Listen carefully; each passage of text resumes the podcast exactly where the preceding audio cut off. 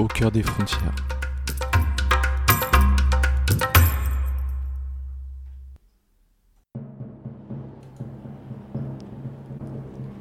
Il y a des soirs d'automne, quand la brise se lève, que l'air devient comme du verre et que les ferries à destination d'Istanbul larguent leurs amarres pour passer devant les Alpes qui commencent à peine à blanchir, où j'ai vraiment l'impression que Dieu nous envie, nous autres bâtards sans mêler, perchés sur ce fabuleux escarpement entre deux mondes, nous qui en montant sur un môle pouvons voir sans bouger d'un millimètre l'Europe et la Turquie, imaginer les îles d'Ulysse et les brasseries de, Prague, où Rabal cherchait ses personnages, deviner sur les nervures des collines le front de la Grande Guerre, qui s'entrelace au rideau de fer, flairer les entrepôts de la Sérénisme, bourrés d'objets venus d'Orient et en même temps humer l'odeur des steppes au-delà du Danube, ainsi que les frontières ont commencé à disparaître et que la rhétorique de la mondialisation a plongé dans la crise le sentiment d'un ailleurs.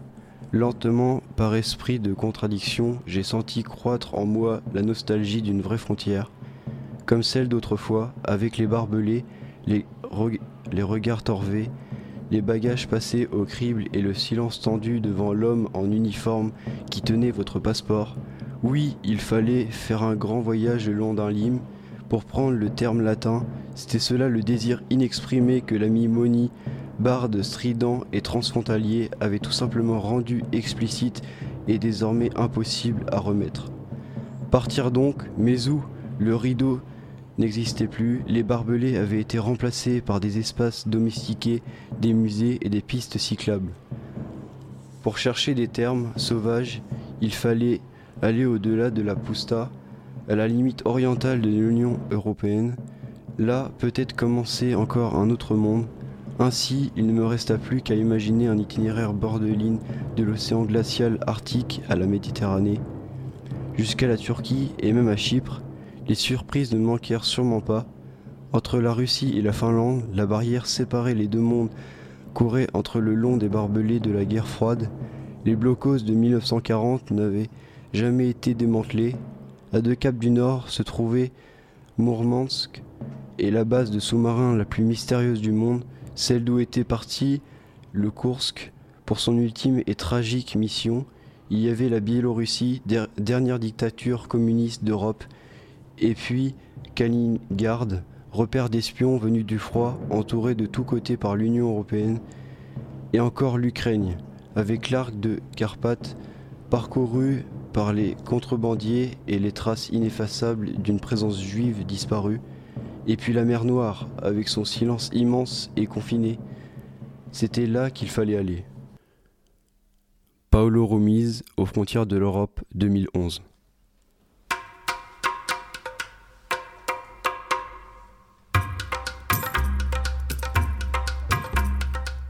Au cœur des frontières.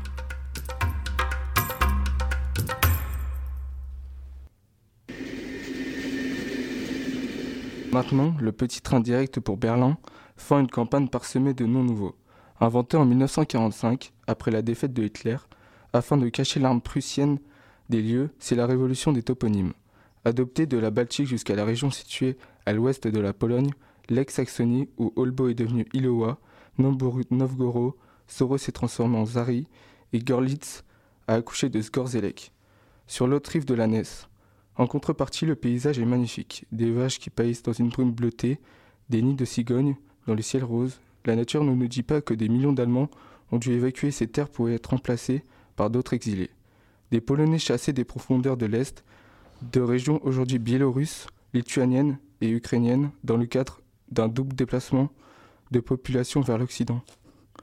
Que c'est donc l'Europe des blessures de ces contrées. Dans quel manuel scolaire d'Italie peut-on lire l'histoire de cette tragédie? 30 fois grande comme l'exode extréen, laquelle n'est pourtant rien du tout en comparaison des déplacements russes après les camps de prisonniers et les déportations staliniennes. En 1945, les ingénieurs chargés des purifications ethniques se trouvèrent encore des tâches à, remplir. Des terres orientales cédées à l'URSS, le parti fit arriver des, des, vagues de Polonais terrorisés par la haine sanguinaire des Ukrainiens contre leur ancien maître, et depuis la Pologne, ils expédia vers l'Est dans un mouvement d'une atroce symétrie des millions d'Ukrainiens pris au piège de nouvelles frontières, pour les faire crever dans une Ukraine déjà désertifiée par la guerre contre l'Allemagne et par la famine imposée aux paysans par Staline. Mais il y avait encore de la place dans l'immense vide laissé à l'ouest par l'expulsion des Allemands, ce qui déclencha en 1947 l'opération Vistule. Il fallait purifier la frontière du sud. Les minorités proches de la Tchécoslovaquie, des peuples de montagnards innocents comme les Lemki et les Boshki, ou bien des nomades sans terre comme le Tsigan à qui Monica a consacré plusieurs années de travail, furent jugés ethniquement déloyales, déplacés de force, avec à peine deux heures de préavis, et éparpillés dans les villages de l'Ouest, habités par la première vague de réfugiés de l'Est, pour y mourir de nostalgie dans des camps dépourvus d'horizon, où le vent ne rencontrait aucun obstacle et leur gelait aussi l'âme. Ils étaient dans une contrée de réfugiés, mais eux, les derniers arrivés, étaient les plus réfugiés de tous. On les appelait les Prévestrénis, les apportés par le vent. Les autres avaient peur d'eux. La police avait semé la panique avant leur venue. Voilà les bandits qui débarquent, disaient les agents, justement responsables de ces déplacements. Ils répandaient la peur parce que la méfiance entre les exilés était utile au régime et maintenait le peuple dans la soumission. Mais ce n'était pas fini. En Ukraine se déchaîna l'ultime vague de terreur stalinienne et les derniers Polonais qui restaient à l'Est s'enfuirent à, leur tour vers l'Occident quand s'achèvèrent tous ces mouvements mis en œuvre. De 1945 à 1956, 9 millions de personnes avaient changé de lieu d'habitation. Paolo Rumiz aux frontières de l'Europe 2011. L'opération Vistule est le nom de code donné à la déportation en 1947 d'Ukrainiens, de Boykis, de Lemkis, qui vivaient dans le sud-est de la Pologne. Elle fut exécutée par l'armée polonaise. Plus de 56 000 personnes furent de force réinstallées dans les territoire recouvré au nord et à l'ouest du pays, l'opération prit son nom de la Vistule, le grand fleuve de Pologne.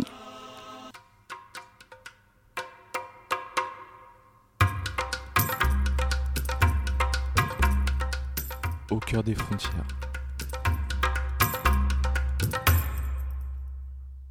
Le texte Niemen se nomme Paolo Rumis. Il est issu du roman Aux frontières de l'Europe, publié en 2011. Une femme y raconte son voyage, ou plutôt son trajet en train, pour passer de la Biélorussie en Pologne. Lors de ce trajet, il se passe de nombreuses péripéties, parfois étonnantes qui sont souvent semblables à la réalité, lorsqu'une personne souhaite franchir une frontière matérialisée.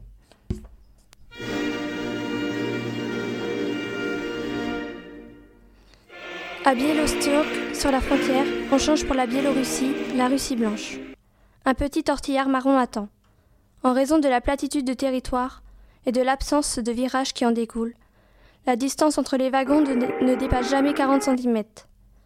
À la place du soufflet qui permet le passage entre les wagons de trains normaux, il y a une simple plateforme ouverte, comme dans les convois du vieux Far West.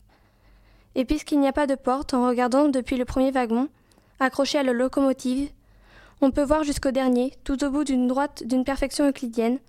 Un policier peut donc contrôler le train entier sans bouger, et moi, je vois dans le compartiment une foule de femmes, contre-bordières, à la petite semaine, munies de paquets de toutes sortes. Je n'avais rien vu de semblable depuis les années 1970, quand les Yougoslaves repartaient de Trieste chargés de jeans. Une vraie pagaille. Tania, aide-moi. Et Zou, un emballage de DVD qui disparaît dans un soutien-gorge. Natacha, file-moi un coup de main. Et crac, un rouleau de papier collant fait le tour d'une cuisse, puis assujettir une paire d'iPod en guise de jarretière.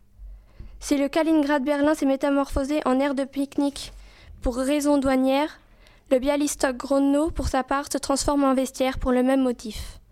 La coustine est dominée par le glissement de fermeture éclair, grâce auquel quatre ou même cinq vêtements se superposent sur des flancs féminins, par le crissement des rubans adhésifs, par le craquement d'emballage que l'on ouvre et par le froissement d'enveloppes de cellophane. Des centaines de CD disparaissent dans des livres usagés, des pieds délicats se glissent dans des chaussures de sport luisantes. Les femmes fortes sont en minorité. La contrebande et la, fief de migrichonnes sont, qui ont davantage d'espèces utilisables sous leurs jupes et leurs blousons. Le train part, très lentement, en direction des barbelés biélorusses. Il ne dévie pas un seul instant, même lorsqu'il lui arrive de gravir une colline. Les champs deviennent plus sauvages. On voit apparaître des arbres plus vieux et plus solides qu'en Pologne. À bord, la frénésie augmente au lieu de diminuer, et de cette rage de se travestir, De cachet se dégage, malgré la précipitation, une certaine noblesse professionnelle. Quand les femmes, remarquant soudain mon carnet, se taisent, affolée, je décide de confier la scène à ma mémoire et de remettre mon bloc-notes dans mon sac. Je fais de la main un geste conciliant. Des sourires de complicité me répondent, des soupirs de soulagement, les derniers ajustements de jupe et de blouson. Viennent ensuite les sprays de déodorant destinés à masquer l'odeur de cellophane et tous ces objets flambant neufs. C'est la dernière touche de professionnalisme clandestin. Un arrêt d'une demi-heure au milieu des prairies. J'offre des cerises polonaises. Les belles contrebordières acceptent et se mettent à manger de manière ostentatoire pendant que la police contrôle les passeports. Et cela aussi sert à masquer la vérité. Qui mange a la conscience tranquille. Deux policiers sont montés à bord avec un chien loup, un fonctionnaire, le conducteur du train et une brune voyante en barésie. Ils se bornent à tamponner les passeports sans paraître s'intéresser au colis. Nous repartons au milieu des broussailles et au bout d'un quart d'heure, le convoi ralentit en bricaballant pour rentrer en gare de Grodno. Il est clair à présent que les bagages seront contrôlés à terre.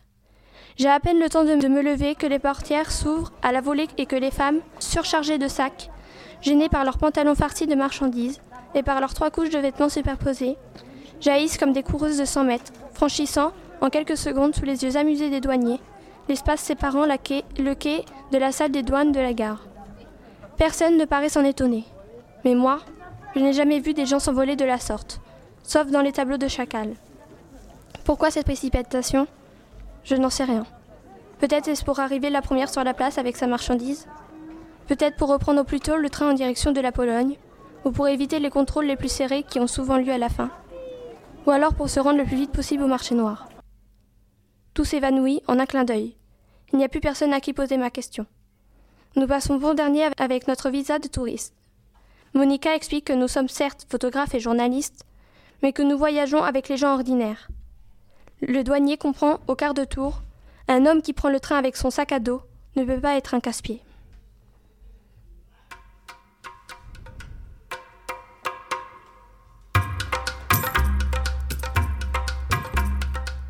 au cœur des frontières.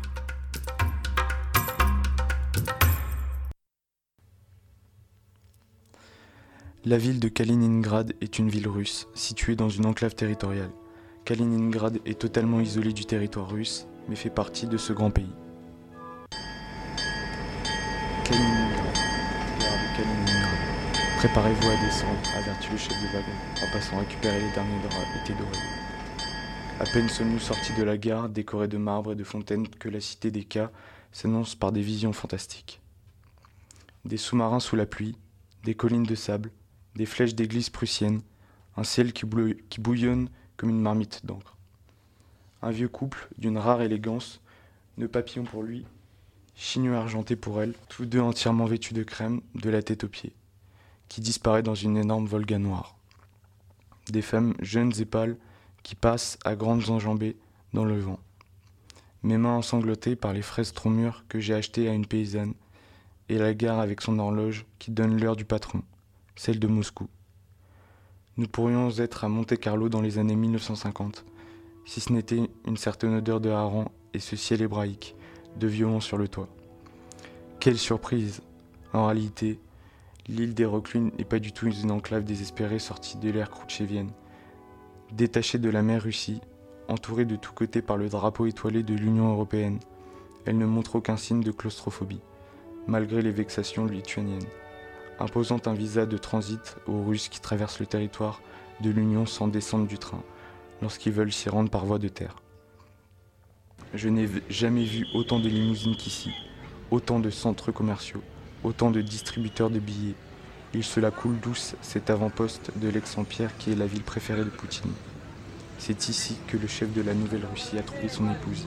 Ici qu'il investit ses roubles et ici qu'il a décidé de jouer à fond la carte d'une base militaire fichée au milieu de l'Occident, comme l'œil dans la grosse tête d'une baleine. Déclinons donc cette consonne du destin. K comme Königsberg, pour commencer. Le nom balte d'hier au parfum de voilier et de marchandises. K comme Kaliningrad, le nom soviétique d'aujourd'hui, qu'on lui a collé en 1945 afin d'immortaliser M. Mikhail Kalinin, qui ne l'a jamais visité et qui est devenu président de l'URSS en se prévalant du mérite d'avoir laissé sa femme mourir dans un goulag. K comme Krolewicz, le mot par lequel les Polonais désignent la ville la plus fermée d'Europe, chef-lieu de l'unique morceau de Russie coupé de la mère patrie. Une planète blindée, retranchée du monde, grande comme la moitié de la Belgique, encore plus isolée que du temps de Léonid Brejnev par l'agrandissement de l'Union européenne. Mais K, c'est aussi Krieg, la guerre, la Seconde Guerre mondiale, qui a exterminé les Juifs baltes, obligé les Prussiens à s'enfuir et fait de la ville un champ de ruines. K, c'est Communismus, le grand coup de gel qui a parachevé l'œuvre des bombes alliées, déporté les habitants, militarisé le territoire et balayé les souvenirs. K, c'est encore Coca-Cola, le symbole du capitalisme qui gouverne aujourd'hui une enclave où tout s'achète et tout se vend. Les femmes, le pétrole, les têtes nucléaires. K, enfin, comme Kant, Emmanuel Kant, fondateur de la pensée moderne et quintessence de la rigueur allemande. Il revient en vogue, notre philosophe, dans cet avant-poste venteux de l'ex-URSS. Il peut d'ailleurs ressusciter du fait que son souvenir n'a jamais vraiment été banni. Lénine ne, méprisait pas le penseur allemand et Staline, une fois qu'il eut conquis la ville, sauva sa tombe de la démolition. Aujourd'hui, son ombre ressort de l'oubli, devient le symbole de l'Occident, peut-être le seul possible, dans une ville privée de son histoire. Il le devient aussi pour les enfants de la population contrainte d'émigrer ici, une fois que les autochtones en eurent été chassés. Une nouvelle génération comme l'Umdila Poutine, née d'une famille d'immigrants étrangers. Aujourd'hui, les nouveaux mariés de Kaliningrad déposent des fleurs sur la plate de granit rose qui renferme les restes mortels du grand veillard, derrière une sombre église protestante en briques rouges. Kant ne fréquentait pas les églises, il contemplait les ciels étoilés au-dessus de lui et les impératifs moraux au-dedans de lui. Et pour cette raison, il a eu des problèmes avec ce bigot de roi de Prusse. Aujourd'hui, on va toucher son masque mortuaire en guise de porte-bonheur, sans savoir que ce n'est que la copie d'une copie du masque authentique conservé à l'université de Tartu, en Estonie. Mais peu importe. Peu de gens ici ont lu une seule ligne de la critique de la raison pure. Mais cela non plus n'a pas d'importance. Kant est une pensée immanente, une ombre qui surveille d'en haut le destin fascinant et terrible de sa ville. Mais K, c'est aussi Christina, une jeune fille de 20 ans qui nous offre un lit pour la nuit et qui vient nous chercher à la gare avec une amie. Elle étudie les sciences internationales, elle a un appartement avec un beau window dans le quartier chic de la ville, rêve du grand monde et va à Berlin en avion le week-end. Elle a un papa qui navigue, une maman qui fait dans la finance, une petite sœur qui vit avec elle et passe son temps à jouer à des jeux vidéo. Je suis abasourdi. Mes schémas mentaux sont en morceaux. J'ai devant moi une russe tout à fait occidentalisée. La frontière, ce n'est pas un problème pour Christina qui la vit plutôt comme une ressource, avec cette espèce de joie effrontée qui régnait à la Nouvelle-Orléans au cours des années de la Prohibition.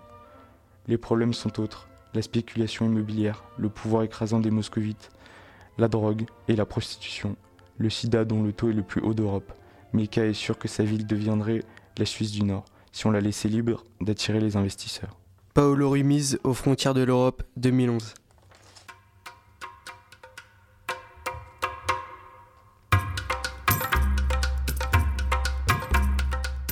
Au cœur des frontières.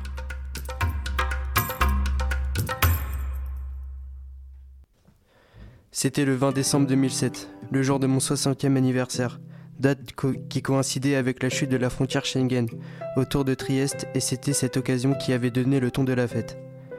Nous l'avions célébré avec une vingtaine d'amis et un quintet balkanique dans une auberge au milieu des bois à 10 mètres d'un poste frontière piétonnier. Après la bringue, nous nous étions précipités sur le morceau de fer historique, peint en blanc, rouge et bleu, et nous l'avions mis en pièces avec l'aide d'une patrouille de Slovènes qui avait débouché de la forêt à minuit équipée de lampes frontales.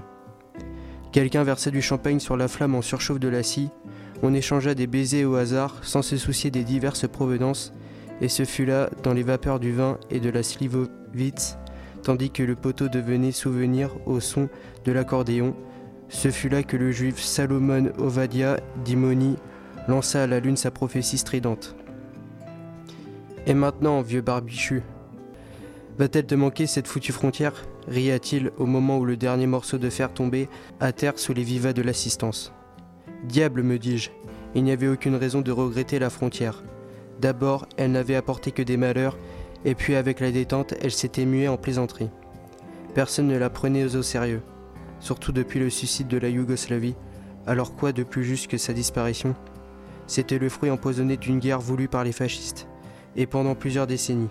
Elle avait coupé Trieste de son arrière-pays naturel et de ses terres qui l'avaient rendu riche au temps de l'Empire austro-hongrois, à cheval sur les 19e siècle et 20e siècle. Pourquoi voulait-il qu'il me manque ce satané poteau? Maintenant, je pouvais aller où je voulais, des microsomes séparés se résoudre et moi j'étais libre, comme le vent, de me déplacer à pied, à bicyclette ou en voiture pour recomposer la topographie éclatée de mon petit monde. Et pourtant, je sentais bien que quelque chose commençait en effet à me manquer. C'était le rêve, la ligne d'ombre à franchir, le sentiment de l'interdit. Ma première envie de voyager n'était-elle pas née justement de l'existence de la frontière? Venait-elle pas de cette limite qui engendrait la claustrophobie et enfermait Trieste depuis le jour même de ma naissance, le 20 décembre 1947 Qu'est-ce qu'il y a de l'autre côté? Me demandai-je petit garçon en écoutant sortir d'une vieille radio pleine d'interférences la voix du monde communiste, sur la longueur d'onde de Budapest, Prague ou Belgrade. À partir de ce moment-là, j'avais commencé à naviguer dans cette direction, vers la terre des cigognes entre le Vistule et le Danube. D'abord par l'imagination, au moyen de vieux trains, de vélos, d'autocars, de péniches. Je viens d'une terre de mer, de rocs et de vent. Pour moi, c'est plutôt une basse qu'une ville. Trieste, agrippé à l'extrémité septentrionale de la mer Méditerranée, est mon refuge. Un lieu que Dieu contemplait de temps en temps à touiller avec sa grande louche, déchaîner une tempête d'air et d'eau que l'on appelle la Bora, un vent furieux qui souffle de la terre. Trieste est ma cachette, et quand j'y retourne entre deux voyages, je cherche des recoins où l'on ne me verra pas. Des troquets, de la pénombre, des vieilles librairies, des cul-de-sac, pas des endroits branchés et encore moins des places. J'enverrai promener tous les obstacles qui me séparent de la mer. Filons, filons, une voile et c'est parti. Une ville qui sert uniquement d'embarcadère de point de départ. Un aperçu de la balustrade vers d'autres horizons. Le quart finlandais ronfle dans les faibles montées, long bouclier rocheux couvert de mousse et c'est ici, dans ces espaces immenses que je m'aperçois que ma petite patrie n'est pas un territoire mais une ligne, une frontière en soi. Depuis ma naissance, j'ai vécu en équilibre précaire sur cette faille où je réside comme sur le fil de fer d'un funambule. Je suis un homme de frontière posé entre des langues et des cultures, entre la mer et la montagne, à Trieste, entre les Alpes et la Méditerranée, il n'y a rien, et même les faits les plus menus témoignent de cette contiguïté insensée. La distance entre un mouillage et le théâtre lyrique est de 50 mètres. Entre le bateau et le bistrot, elle est de 30 mètres. Dans une rue, à deux pas du centre, une vieille dame a adopté un mignon petit chien qui fouillait parmi les ordures, et ce n'est qu'au bout de quelques mois qu'elle s'est rendue compte qu'il s'agissait d'un loup. Paolo Rumiz aux frontières de l'Europe 2011.